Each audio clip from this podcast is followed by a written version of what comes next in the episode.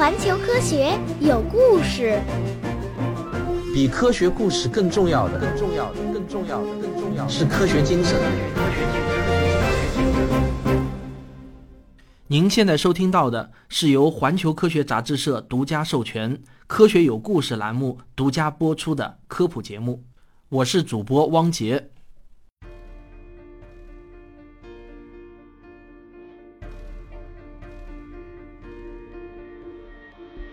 如果大家平时看新闻的话，就会知道，今年十一月二十五日下午五点三十分，印尼巴厘岛上的阿贡火山再次喷发出大量的火山灰，灰柱高达一千五百米。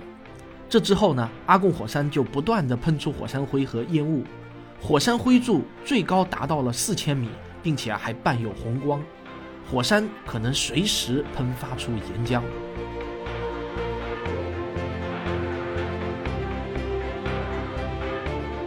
艾玛学的科学家希望清晰地展现一座火山内部的管道系统，揭示迄今为止从未见过的地下世界。在很多人看来呢，这个项目既显得雄心勃勃，但又细致入微。不过你千万不要以为艾玛学只是几个科学家研究内存卡里的数据来闭门造车，成员们为了解决问题，那可都是大胆的行动派。让我们先从火山的原理说起，看看科学家们都遇到了一些什么样的难题。从传统的角度出发呢，科学家认为火山的结构非常简单，就是在地下深处储藏着一个存储岩浆的空间，然后啊，麦秆一样的管道呢就可以向地面延伸，使得这个岩浆室可以和地表连接。但是呢，在圣海伦斯火山中，熔融岩石与好几个岩浆室互相连接，岩浆可以在内部相互流动，相互交换各自的物质成分，形成化学反应。最终呢，引发更猛烈的喷发现象。在地下的岩浆室间，岩浆不仅可以水平运动，还可以垂直运动。所以呢，利用原本就存在的岩石断层绕过障碍物后，这些岩浆又可以进一步的聚集。随着岩浆的不断移动，它们还造成了一系列深层和浅层的地震。当火山口正下方的岩浆室已经装满，下面的管道还继续向上输送岩浆的时候。新的火山爆发可能就要到了。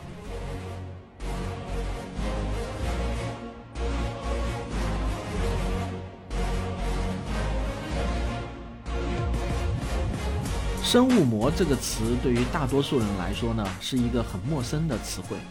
今天啊，我们就利用环球科学十二月号的这篇文章，来了解一下这个概念。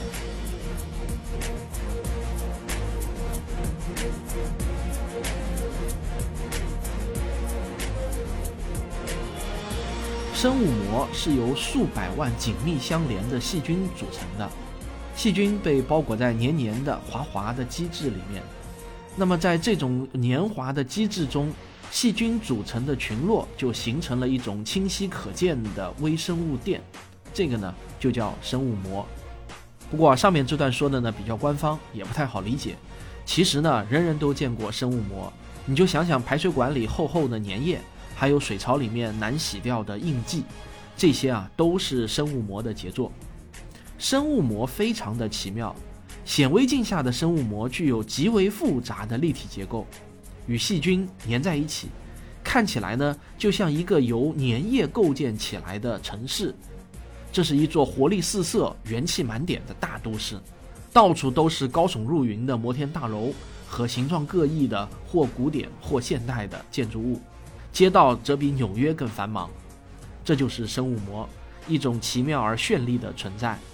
但是啊，它却是有害的，甚至可以说呢，它是我们的敌人。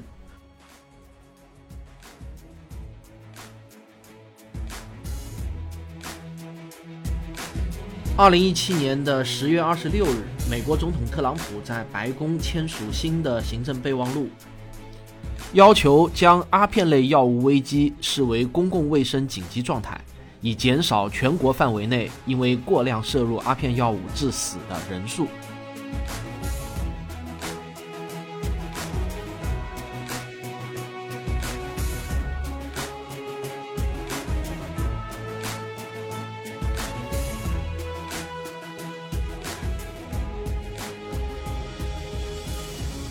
特朗普表示啊。全国性的阿片类药物泛滥是美国历史上最严重的毒品危机。二零一六年，因为滥用药物导致死亡的人数至少呢是六万四千人。同年，大约有一百万美国人使用海洛因，而滥用处方类阿片药物的美国人则超过了一千一百万。美国现在是世界上最大的阿片药物消费国，人均使用阿片药物的数量居世界第一。自1999年以来，滥用阿片药物致死的人数已经翻了四倍。阿片药物现在已经成为最被滥用、导致死亡最多的药物。以上这些数据呢，都来源于特朗普的讲话，由白宫新闻秘书发表在白宫官网上。其中最让我震惊的是啊。滥用处方类阿片药物的美国人居然超过了一千一百万，这相当于一百个美国人里就有三个滥用阿片。那究竟什么是阿片呢？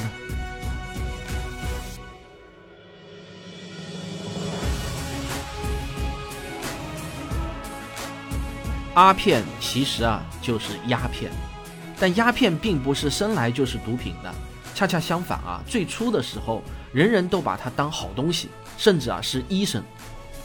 鸦片呢是由罂粟花制成的，在世界各地都以非常原始、劳动密集的方式采收。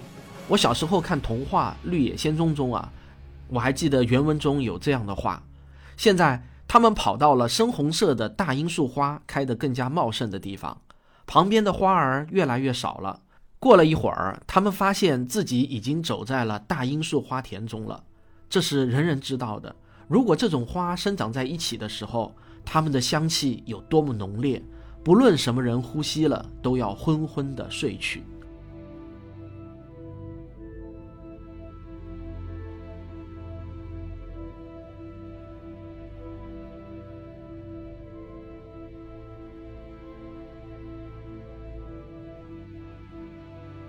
我们每一个人都来自父亲的一个精子。这个精子跑赢了亿万个其他精子，到达了母亲的卵子，经过了穿越卵子的细胞膜等一系列复杂的反应后，终于精子进入了卵子，卵子呢就迅速完成第二次成熟分裂。此时的精子和卵子的细胞核就逐渐靠拢，核膜消失，染色体融合在一起，形成二倍体的受精卵。这个小小的受精卵，就是我们每一个人在这个世界上的最初的样子。不过呢，要等到大约二百八十天之后，我们才终于告别母亲的身体，咕咕坠地。今天啊，我们就来谈谈我们到底是怎么来的。这个问题具体来说呢，就是妊娠和分娩到底是怎么样的一个过程，而这之中又到底包含了怎样复杂的免疫学奥秘？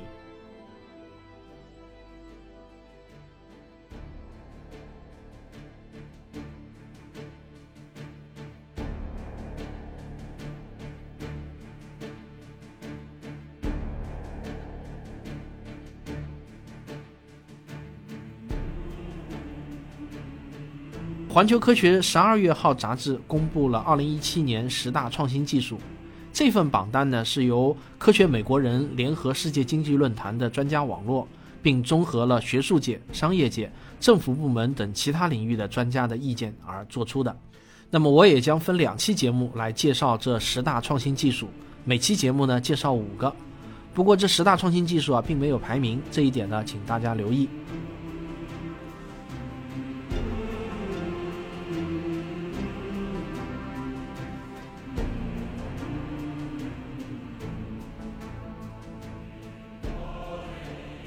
第一项创新技术叫太阳能吸水系统。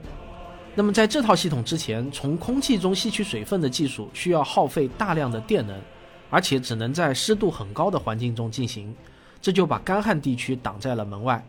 要知道啊，干旱地区居住着全球三分之一的人口，还普遍贫困。最新的太阳能吸水系统现在可以在干旱地区加设和运行了。这套无需耗电的系统呢，是基于一类名为金属有机骨架复合物，简称为 MOF（M-O-F） 啊。这是一种多孔晶体材料。MOF 最吸引人的地方就在于其丰富的小孔结构。举例来说呢，如果将一块方糖大小的 MOF 晶体内表面全部展开的话，它能有一个足球场那么大。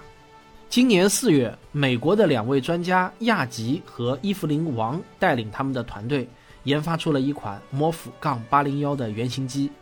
摩夫杠八零幺的亲水性能极佳，能够从空气中吸收水分，并且在自然光照的条件下就可以将水分释放出来。利用这款原型机，在相对湿度为百分之二十的类似沙漠的环境中，每千克摩夫每天就能够提取二点八升水。而每一个人每天的最低饮水量呢，只要三百五十五毫升，也就是一听可乐的容量。这二点八升水就相当于满足了将近八个人一天的最低饮水量，并且实验中原型机无需消耗额外的能量。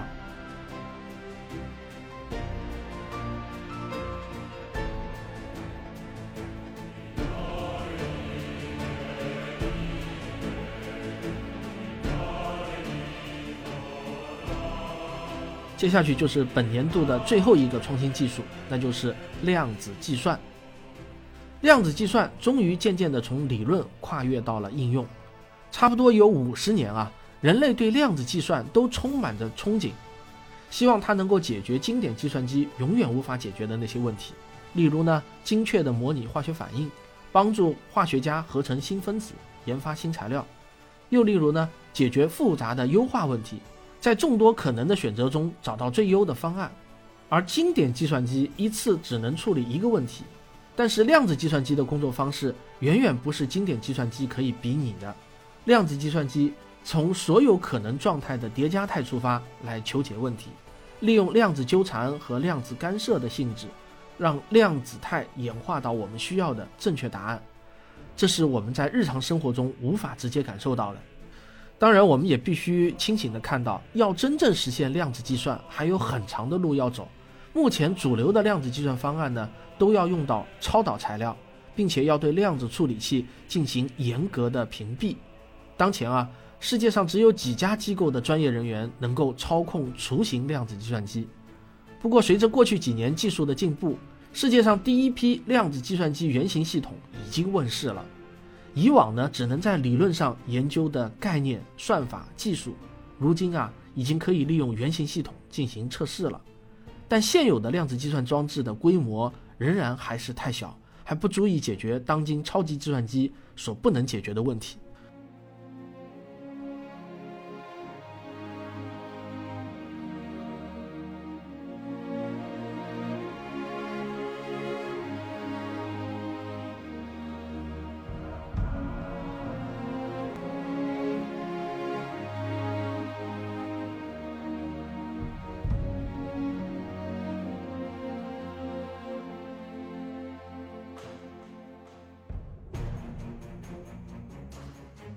在最近发表的一篇研究中，麻省理工学院的萨克斯和同伴招募了三组实验参与者：美国人、匈牙利人和希腊人。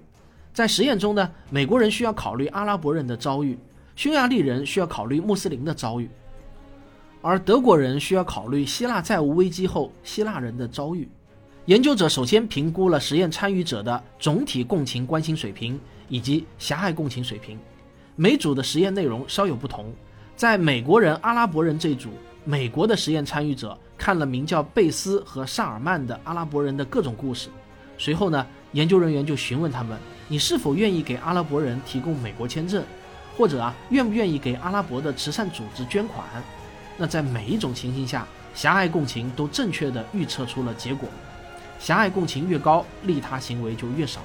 总体共情水平不能预测任何的结果。这个研究说明啊。利用共情来改善互不信任的群体间的关系，远比我们想象的要难得多。即使总体共情水平得到了提高，也不会改变群体内的人对于群体外的人的看法。如果说共情改善互不信任的群体之间的关系还有难度的话，那在群体之中，群体规范却会让人们更加乐于助人。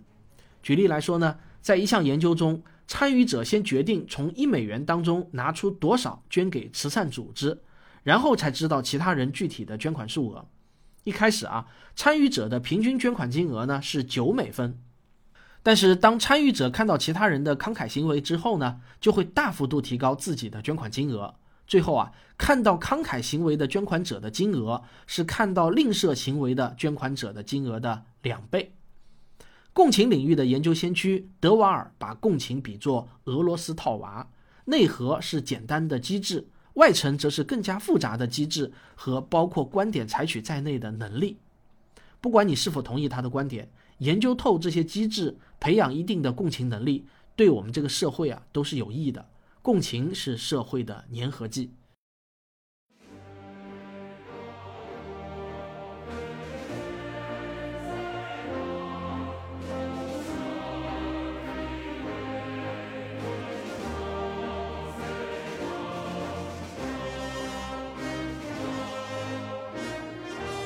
二零一八年一月号的《环球科学》杂志啊，有一篇文章我特别喜欢，标题呢是《新视野号重新认识冥王星》，作者啊就是新视野号任务的首席科学家艾伦·斯特恩。我也是从艾伦的文章中第一次知道，原来新视野号任务啊经历过那么多的波折。今天啊，我就以艾伦的这篇文章为主线，再加上我查阅的相关资料，给大家讲一讲新视野号的故事。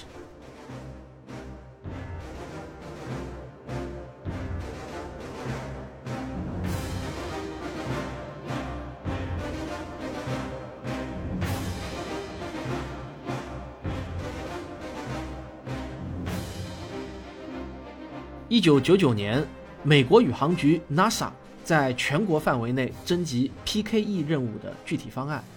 这个 PKE 任务啊，就是冥王星柯伊伯快车 （Pluto Kuiper Express） 的缩写。该任务的前身啊，叫做冥王星飞掠探测任务。这个呢，是由美国宇航局的喷气推进实验室于一九九二年提出的。这个计划的预算啊是四亿美元，预计啊最快在一九九八年就能发射。飞七八年到达冥王星，这个计划当时呢还得到了时任 NASA 的局长丹尼尔·戈登的大力支持。可是啊，这个计划在推进过程中呢非常的不顺利，主要原因啊就是花费太高了。到了1995年，这个任务呢就演变为冥王星快车任务 （Pluto Express），预算呢也从四亿美元降为了三亿美元。而到了1999年，这个计划增加了探测柯伊伯带小天体的任务，于是啊，又更名为冥王星柯伊伯快车，简称为呢 PKE 任务。艾伦斯特恩当时是美国西南研究院空间科学与工程部的副主任，他所带领的团队受到了 NASA 的邀请，提出了 PKE 任务的详细设计方案。方案的最核心部分啊，是要确定采用什么样的设备来观测冥王星和柯伊伯带的小天体。艾伦他们当时提出的一套方案，就是照相机和光谱仪组成的一套组合设备。但是啊，好景不长，在资金预算方面又出现了问题。这个任务预估的费用一再的增加，很快呢就要接近八亿美金了。这下啊，NASA 可吃不消了。终于呢，在两千年的九月份，NASA 甚至都还没有选择发射什么设备飞往冥王星，就取消了 PKE 任务。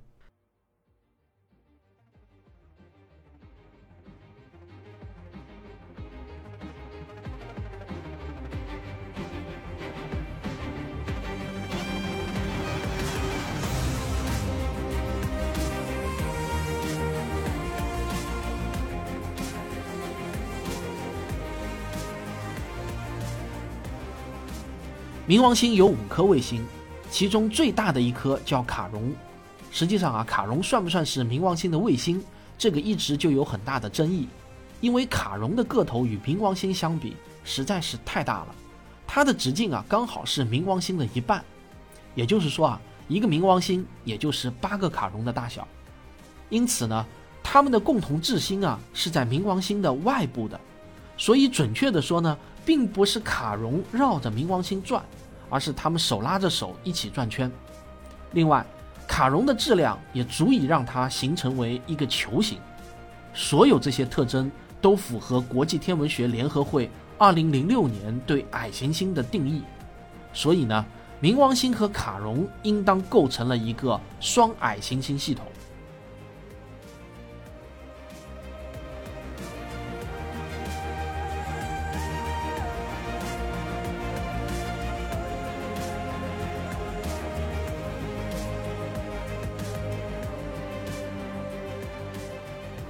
但习惯的力量很强大。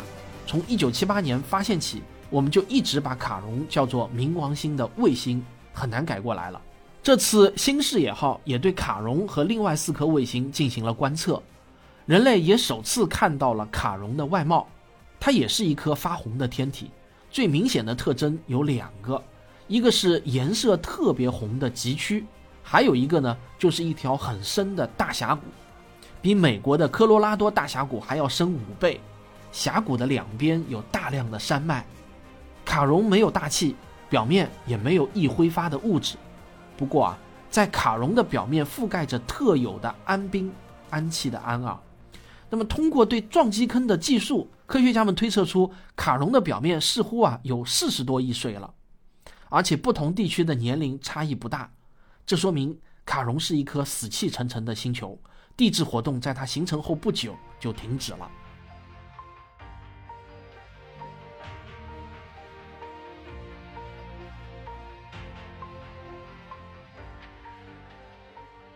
从今天开始呢，我们来谈《环球科学》杂志一月号的封面专题“意识的分界线”。为了把这个专题谈得更深入一些啊，我做了两周的功课。因此呢，我打算分三期来谈意识这个介于哲学和科学之间的话题。首先，我们在谈论意识的时候啊，我们其实是在谈论什么呢？这是一个非常难以定义的词，有点儿像精神或者我这样的哲学味道很浓的词。所以，我们要先来回顾一下人类对意识探究的历史。我是刘敬正，我是汪杰，我是吴黎明，我是王木头，我是旭东，我是卓老板，我们是科学声音。欢迎大家订阅《环球科学有故事》。